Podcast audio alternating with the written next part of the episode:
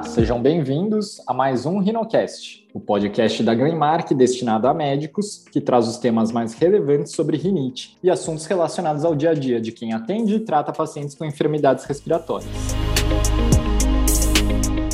A ideia do podcast é tornar mais ampla a discussão sobre rinite, trazendo o que há de mais novo ou polêmico, indo além do que é falado em livros, congressos e aulas, de uma forma leve, direta, mas sem perder de vista o conteúdo e principalmente as evidências científicas.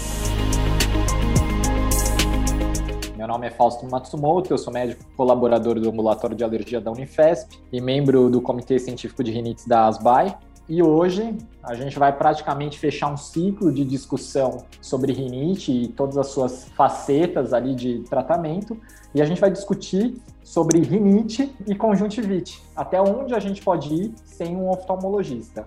Para aqueles que atendem o paciente e sabendo que a conjuntivite alérgica é uma das muitas multimorbidades que acompanham o paciente com rinite alérgica, assim como outras que a gente já discutiu aqui, com asma, é, distúrbio do sono, entre outras. A ideia hoje é discutir como que a gente pode ou deve lidar com a conjuntivite alérgica sob a perspectiva de um não oftalmologista. Para quem não tem o luxo de ter um oftalmologista no consultório ao lado, como é o meu caso com a Patrícia, né? Hoje a gente vai ter a presença e o prazer de conversar com a Patrícia Lunardelli, médica oftalmologista, com título em, em, oftalmologia pela Faculdade de Medicina da USP. Bem-vinda, Patrícia. Obrigado por aceitar o nosso convite.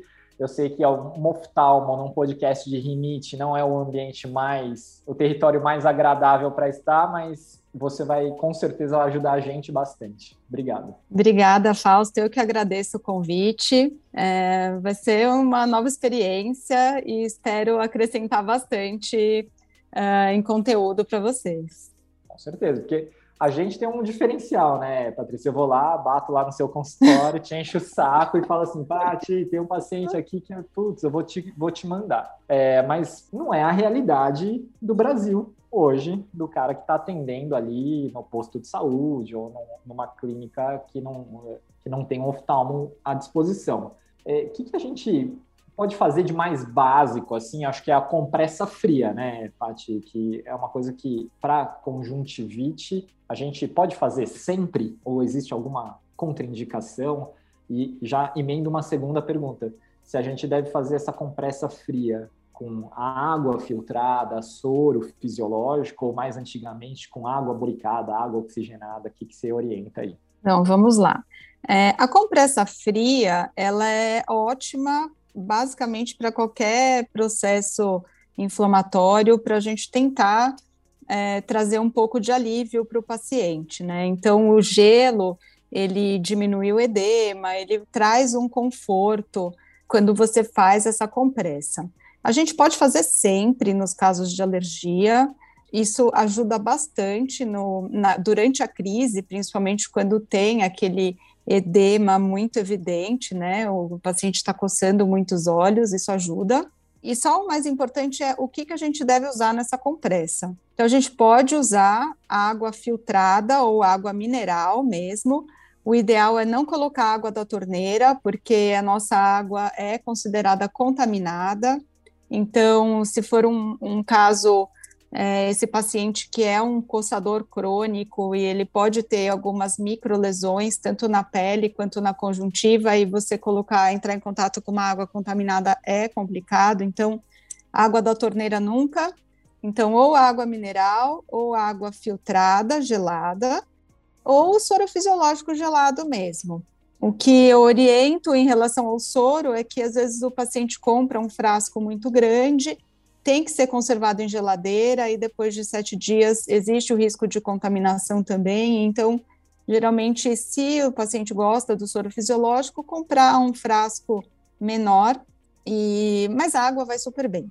Em relação a chá de camomila, água boricada, é, esses outros. chá de camomila eu tinha esquecido do chá de camomila. É, é, assim, o chá de camomila, eu costumo falar que vale a pena tomar o chá e não colocar na pele, mas existem algumas propriedades da camomila que são calmantes. Mas eu acho que o, na, a função da compressa fria é sim é, o, o, o, gelo, né? Então, é diminuir a temperatura local para trazer é, um conforto a mais e tentar diminuir esse edema. A camomila eu acho que não, não faz muita diferença, se o paciente quiser fazer, ok. Ah, em relação à água boricada, a gente não recomenda. Isso é, era muito usado no passado, então nossos avós, os mais idosos, tinham isso, essa cultura enraizada. O que acontece é o seguinte: o ácido bórico, que é a água boricada, é um ácido, né? Ele já vem daí ele vai alterar o pH da superfície ocular.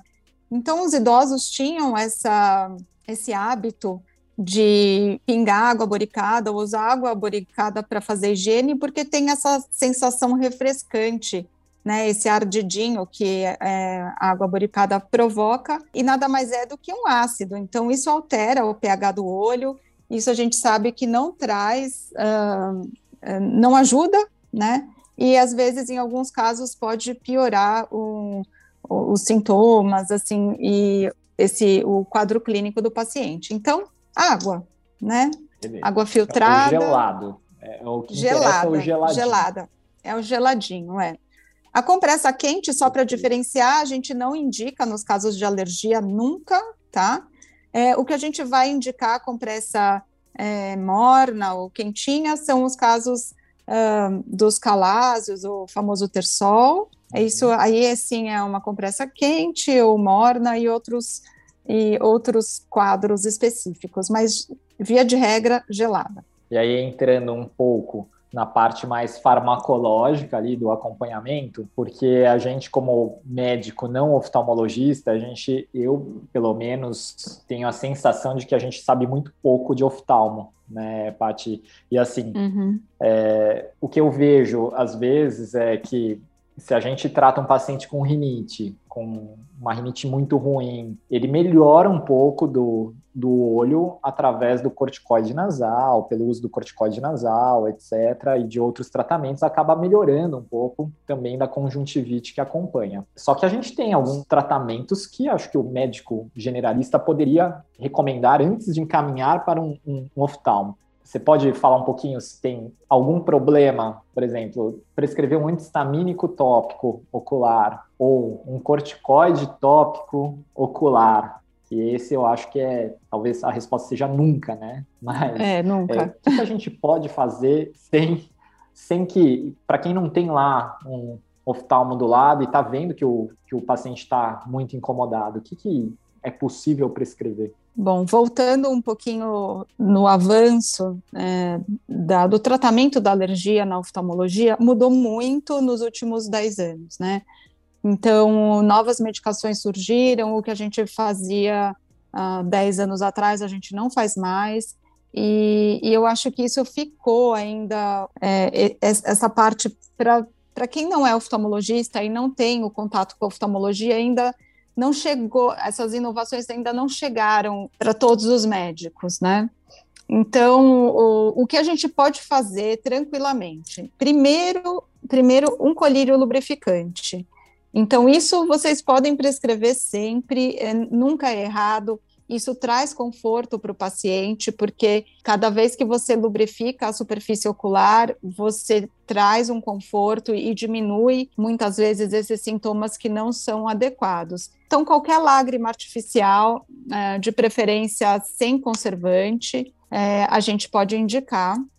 E, e esses a gente pode ter um uso livre, tá? Então, o paciente pode instilar a qualquer momento do dia. É, o segunda arma terapêutica, que é super indicada, é um antihistamínico tópico. É, a gente tem no mercado alguns de ação lenta e alguns de ação rápida.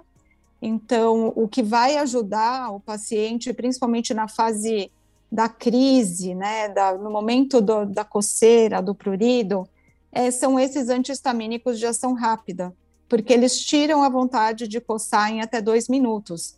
Então, o paciente que tira, quando essas medicações elas surgiram, isso foi um, um divisor de águas para o paciente que tem alergia, porque antes ele usava a medicação, e, mas ele continuava entrando na crise.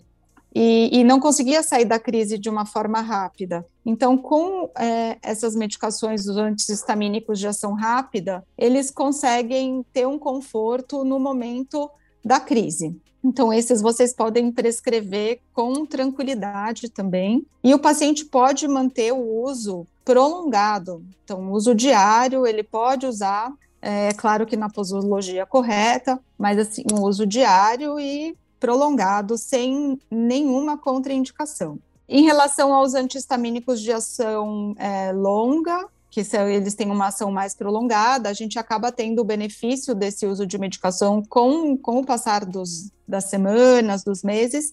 Os pacientes usam também e eles ficam muito bem com, com o uso dessas medicações. Em relação ao corticoide tópico, existem é, inúmeras formulações no mercado, então Existem os mais é, fracos, os mais potentes.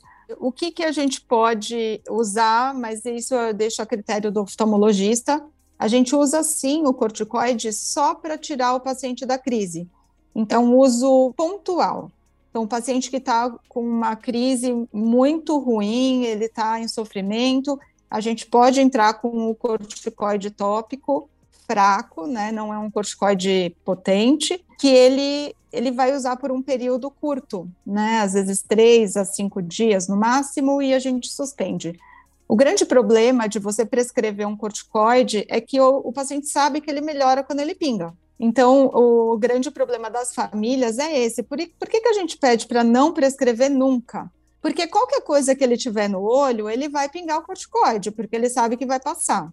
E nisso a gente entra num, numa gama de problemas imensa, né? Em crianças que podem desenvolver complicações com o uso do corticoide. E também, assim, se o paciente tiver uma crise e que não seja uma conjuntivite alérgica, se for uma conjuntivite viral e ele colocar um corticoide, aí vai piorar muito, né? Mas é basicamente é, isso. Eu não sei se a, a parte da oftalmo tem essa esse caminhar, mas na, na otorrino e na alergia existe já um movimento para tornar a venda do corticoide com receita controlada. Não sei se tem algo caminhando nesse sentido, assim, para corticoides tópicos oculares aqui no Brasil, Paty?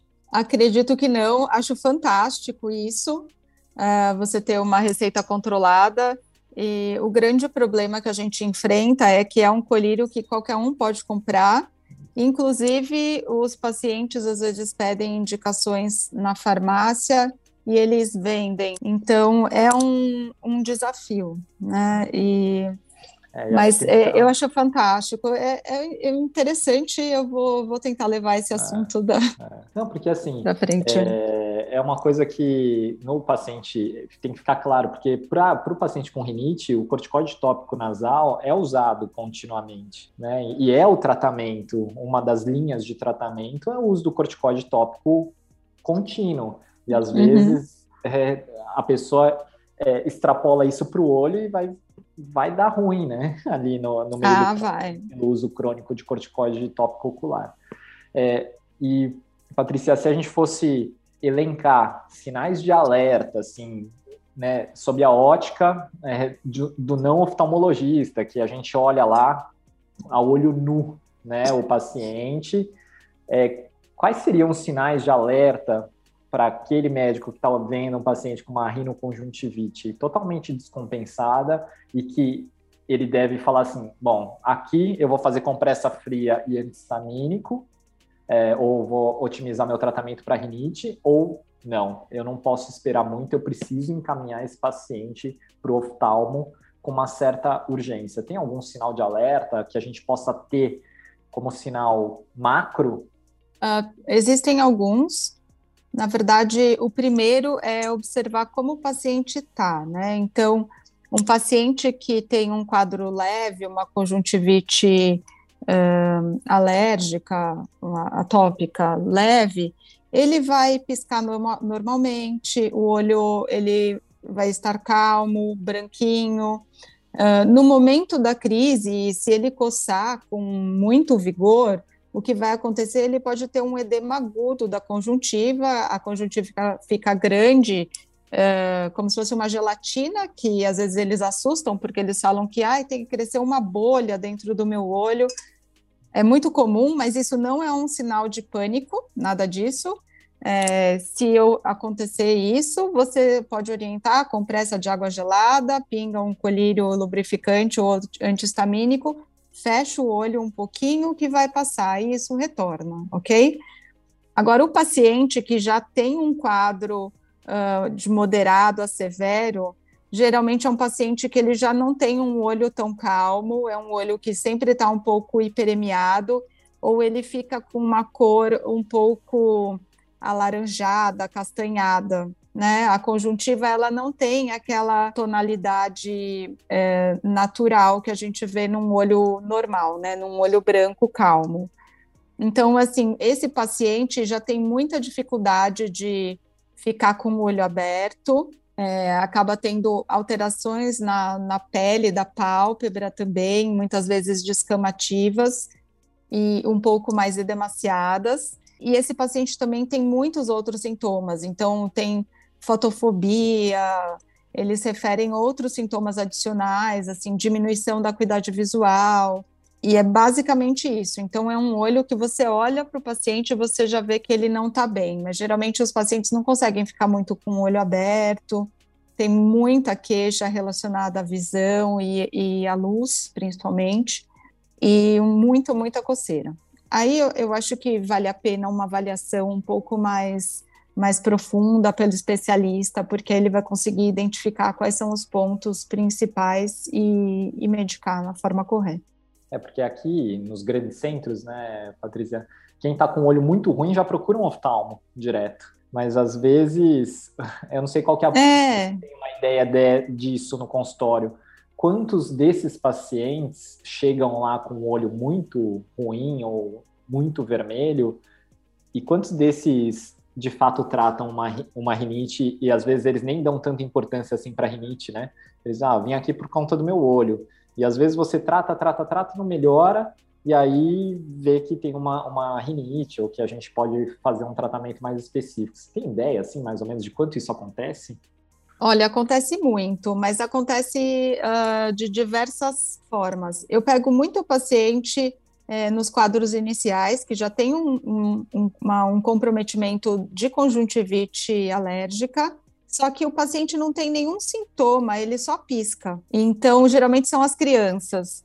Então, o, é engraçado, porque às vezes ele já faz um tratamento de rinite, né? Ele já tem, ele já já está é, em tratamento, só que ele só pisca. Então ele não ele não leva a mão ao olho para coçar. E eu costumo orientar os pais que tem dois tipos de criança. Tem a criança que coça com a mão ou tem a criança que sente a vontade de coçar e ela só aumenta a frequência do piscar. Então, isso é uma coisa para a gente ficar de olho. Então, geralmente, essas, essas crianças que aumentam a frequência do piscar, elas já têm alterações da conjuntiva, né? Então, já tem uma conjuntivite alérgica instalada. Geralmente são casos mais leves, que, que melhoram muito rápido, mas isso é muito, muito frequente. Aí você vai investigar, olha, trata alguma coisa? Ah, não, estou tratando a rinite. Então, assim, você já tem esse quadro, é um quadro mais leve, mas está associado. Então, só o, a, o, aumento da frequência do piscar a gente tem que levar em consideração. Legal. Mas, assim, em relação aos outros quadros, eu acho que a gente. Eu, como faço muito isso, né? Você sabe, Fausto, eu, eu tenho é. uma amostra um pouco viciada, né? Então, os meus pacientes, eles já chegam muitas vezes em crises severas, mas um, eu acho que, que é, que, é, bem comum, né? Então, ou, ou, mesmo eu recebo de, de pediatras. O que eu vejo muito é que às vezes os pediatras eles tentam tratar, às vezes o tratamento não é eficaz, né? Então tratam de forma errada, né? Então prescreve é, um colírio com corticoide e às vezes até um colírio com antibiótico, achando que pode ser algum episódio é, infeccioso e, e, quando na verdade é só uma alergia, né? Então, às vezes a gente pode, a gente pega as duas coisas. Paty, a gente está ah. terminando já, porque já bateu o nosso tempo. É, Nossa, já. Sempre em todos os podcasts é, a gente termina ah. com uma uma frase ou uma mensagem mais importante sobre o tema. É, a gente já conversou aqui com pneumo, otorrino, alergista, oftalmo, então a, a gente está meio que fazendo um cuidado geral ali do, do paciente com rinite. Se você tivesse que destacar alguma coisa do que a gente conversou aqui, seria o quê? Bom, a minha, eu acho que a mensagem mais importante é, para vocês é a seguinte: não deixem as crianças, os seus pacientes, coçar o olho. Então, essa é a principal é, mensagem. Se o paciente coça o olho, ele, ele vai desencadear problemas muitas vezes na, na vida adulta, e são problemas irreversíveis. Então, coçar o olho não é bom, né? Então, ele pode desenvolver uh, ceratocone e outros problemas, e são problemas que ameaçam a visão. Então, a, eu acho que o mais importante é investiguem todo paciente que tem rinite, pergunta se ele coça o olho ou se ele simplesmente tem um aumento da, da frequência do piscar, se ele se incomoda em algum momento do dia, se é uma coceira incontrolável, e trate isso, a gente tem que tratar, porque é importante que a gente mantenha a criança, principalmente o adolescente, sem coçar os olhos, porque a gente vai estar evitando uma série de complicações na vida adulta desses pacientes. Feito, Fati. Muito obrigado por participar, por ter aceito o nosso convite de discutir o paciente com rinite como um todo. A gente só tem a agradecer porque é difícil a gente conseguir juntar a visão do oftalmo no, no, tratamento desse paciente que a gente olha como um todo e muitas vezes a gente se sente limitado tecnicamente em tratar o olho. Foi super bom, muito obrigado. Agradeço de novo e eu que agradeço. Eu que agradeço o convite. É muito bom trocar ideias e conversar um pouquinho. E estou à disposição, sempre que precisar. Então, obrigado a todos aí que ficaram escutando. Fiquem atentos, tem muita coisa boa vindo por aí. Um abraço.